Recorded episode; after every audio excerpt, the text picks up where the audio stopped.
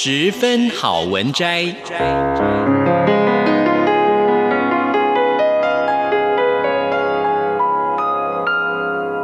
十分钟的心灵补给站。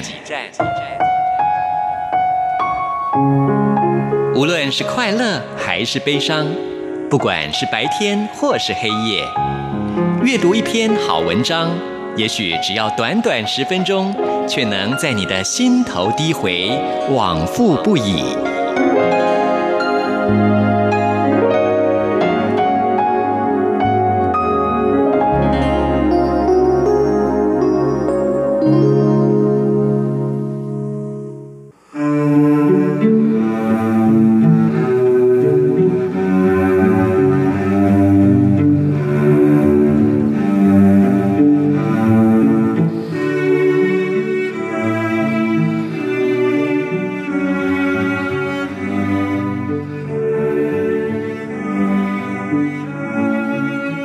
各位好，欢迎收听今天的十分好文摘，我是 Simon 范崇光，为各位选读刊登在蒲公英月刊的一篇文章，为爱抗疫。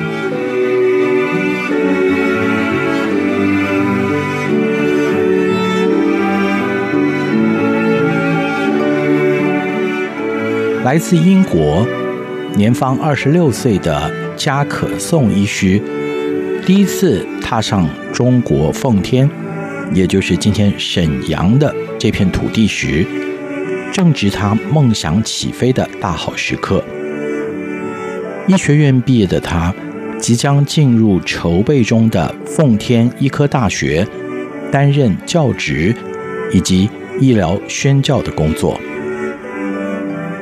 由于加可颂准备任教的学校，仍然在兴建当中，他就跟着两位医疗宣教士，一面学中文，一面在医院工作。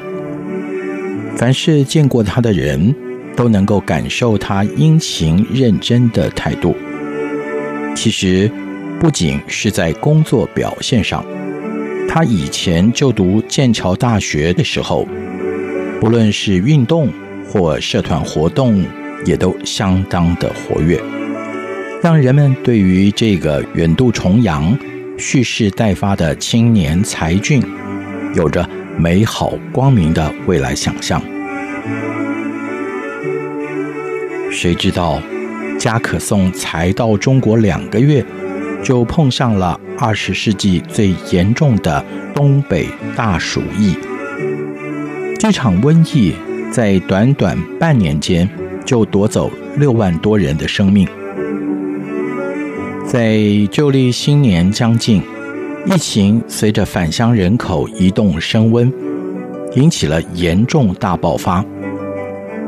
加可颂义不容辞，马上就加入了城外火车站改建的检疫站工作，防止疑似染症的旅人进入城内。在检疫站。和加可颂一起工作的叔叔语带不舍地对他表示：“可颂，遇到这样的事情，打坏了你的计划，你会不会心有不甘或者遗憾呢？”叔叔，我不是为自己而来的，人生不是去追求最好的，而是把手上有的做到最好。加可颂用温柔而坚定的口吻说着：“我来奉天的使命正是如此。”叔叔听到他这么说，感到不可思议，而自己反倒被加可颂给安慰了。对于一个年轻人而言，梦想是什么？想必是投注自己的所长，发挥出最大效益。得到一切自己想要的吧。然而，加可颂眼中的梦想，或许比一般人的还要更加远大。听了加可颂的回应，叔叔打从心里欣赏着这个年轻人，对家人就称赞可颂：这个疫情来得突然，原来有大好前程的孩子，不但不嫌苦，还分外努力，忙着医治患者。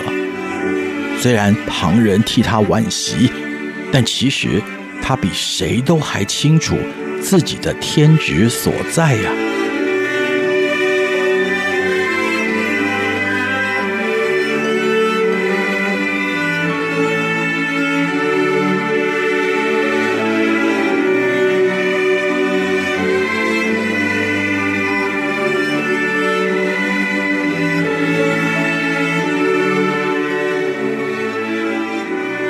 嘉可颂远渡重洋，离开家中的寡母，让他经历割舍的煎熬。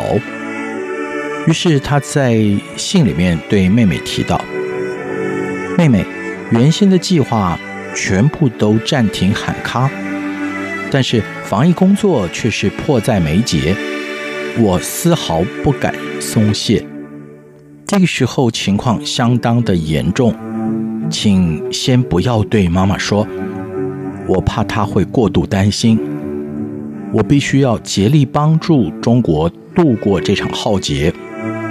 我不忍心看到人们在过年节期间遭逢死别。